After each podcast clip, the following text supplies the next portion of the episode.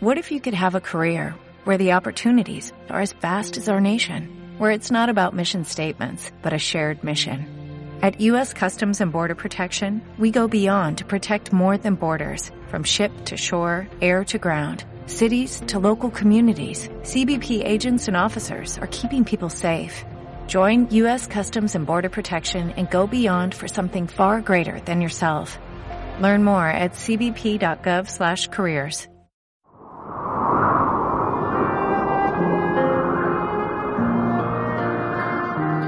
En aquel tiempo se acercó a Jesús un grupo de fariseos con algunos escribas de Jerusalén y vieron que algunos discípulos comían con manos impuras, es decir, sin lavarse las manos. Los fariseos, como los demás judíos, no comen sin lavarse antes las manos, restregando bien, aferrándose a la tradición de sus mayores, y al volver de la plaza, no comen sin lavarse antes, y se aferran a otras muchas tradiciones de lavar vasos, jarras y ollas. Según eso, los fariseos y los escribas preguntaron a Jesús, ¿por qué comen tus discípulos con manos impuras y no siguen la tradición de los mayores? Él les contestó, bien profetizó Isaías de vosotros, hipócritas como está escrito, este pueblo me honra con los labios, pero su corazón está lejos de mí. El culto que me dan está vacío, porque la doctrina que enseñan son preceptos humanos. Dejáis a un lado el mandamiento de Dios para aferraros a la tradición de los hombres. Y añadió, anuláis el mandamiento de Dios por mantener vuestra tradición. Moisés dijo, honra a tu padre y a tu madre, y el que maldiga a su padre o a su madre tiene pena de muerte. En cambio, vosotros decís, si uno le dice a su padre o a su madre, los bienes con que podría ayudarte los ofrezco al templo, ya no le permitís hacer nada por su padre o por su madre, invalidando la palabra de Dios con esa tradición que os transmitís. Y como éstas, hacéis muchas. Palabra del Señor. A nosotros nos resulta muy difícil entender por qué el Señor estaba en polémica permanente con los fariseos o por qué los fariseos estaban en polémica continua con el Señor. En primer lugar, hay que saber quiénes eran los fariseos.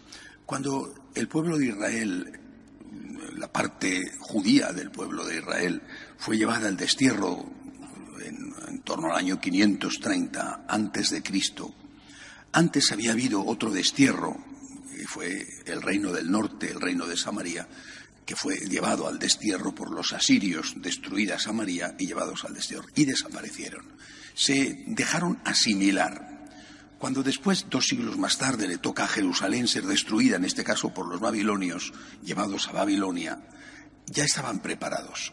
Y entonces se crea en Babilonia un grupo de, digamos, fieles a la ley, que entienden que si no se mantienen de esa manera, van a desaparecer como habían desaparecido sus vecinos del reino del norte.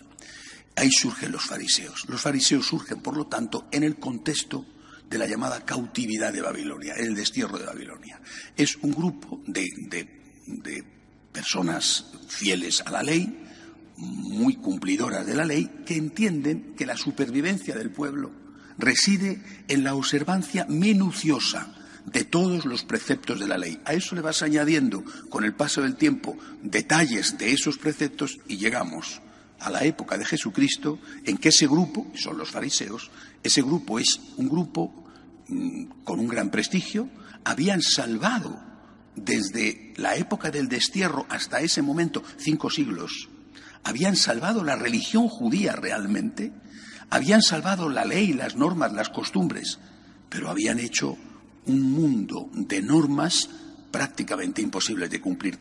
En la época de Jesús, un buen judío tenía que conocer y cumplir más de seis mil preceptos. Esto, por mucho que lo aprendieran de niños, solamente especialistas. Los especialistas eran los fariseos, que además miraban a los demás por encima del hombro. Un grupo de seis mil preceptos es un conjunto de normas, repito, que no solamente son difíciles de aprender, sino que es que que era imposible, es decir, que no había manera de, de, sabérselas todas. Eh, eh, al final, esta gente, repito, que nace de un contexto de resistencia, estas personas, estos fariseos, dan igual valor a todo. El mismo valor tiene no comer un determinado alimento, no hacer más o no andar más de determinados pasos el sábado que ayudar a tu papá o a tu mamá. El mismo valor. Esto es lo que critica Jesús. Es decir, oiga, eh, eh, usando nuestro lenguaje, que no es evidentemente el suyo, hay pecados veniales y hay pecados mortales. Es decir, no podemos considerar que tiene el mismo valor mm, eh, decir una mentirijilla que lanzar una calumnia. No puede ser que tenga el mismo valor robar un bolígrafo que saquear un banco o que hacerse con el dinero público y dejar un país en la quiebra. No puede tener el mismo valor decir un insulto que pegar un tiro. Es decir, todo está mal, pero no tiene el mismo valor. Eh, no, es igual eh, perder un día los nervios y decir una palabra que no tenías que haber dicho que, darle una paliza a, tu cónyuge o a tu vecino o a quien sea. No es igual. Bueno, para ellos todo era igual. Y por eso Jesús eh, llega un momento en que, primero porque él no es fariseo, pero lógicamente es judío y quiere vivir bien los preceptos de la ley, llega un momento en que entra en conflicto con ellos, porque relativiza, no suprime, sino relativiza esos preceptos. Oiga, que esto no es igual a esto. El ejemplo que pone hoy el Evangelio va precisamente por ahí. Oiga, que esto no es igual que esto. Es decir, eh, eh, lo importante es lo esencial. Lo otro es importante, pero menos importante. Es decir, los pecados mortales son pecados mortales, lo otro son pecados veniales que están mal, pero que no es igual que los pecados mortales. Ahí es donde se produce el conflicto. ¿Qué tiene que ver esto para nosotros? Porque evidentemente siempre tenemos que intentar aplicarlo. Yo creo que nosotros podemos estar hoy viviendo en una situación contraria. ¿Eh?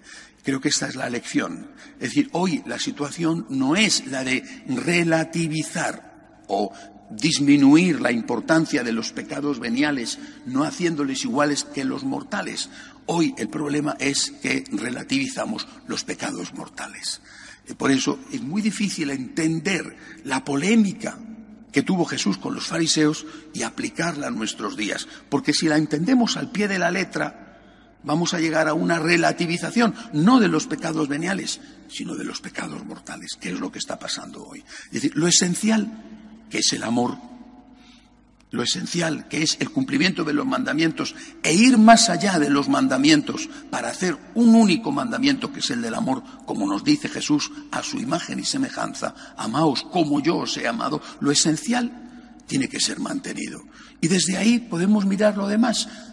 Tenemos que buscar, luchar, intentar la perfección, pero sabiendo que esa perfección tiene un gradiente. Vamos a cumplir con todo nuestro esfuerzo las cosas que son realmente importantes y luego poner todo nuestro esfuerzo en las otras cosas sabiendo que no son tan importantes, aunque hay que intentar cumplirlas. No hay que relativizarlas, no hay que decir, es un pecado venial, lo puedo, lo puedo hacer. No, un pecado venial también tengo que evitarlo, pero oiga, tendré que evitar sobre todo los pecados mortales. El problema de hoy es que se relativizan los pecados mortales y, por supuesto, ya los pecados veniales ni siquiera se tienen en cuenta. Pidámosle al Señor que no nos haga, que no nos permita ser nosotros fariseos que se fijan hoy en día en algunas cosas más de tipo social y que dejan abandonadas otras que son igualmente importantes. De pie, por favor.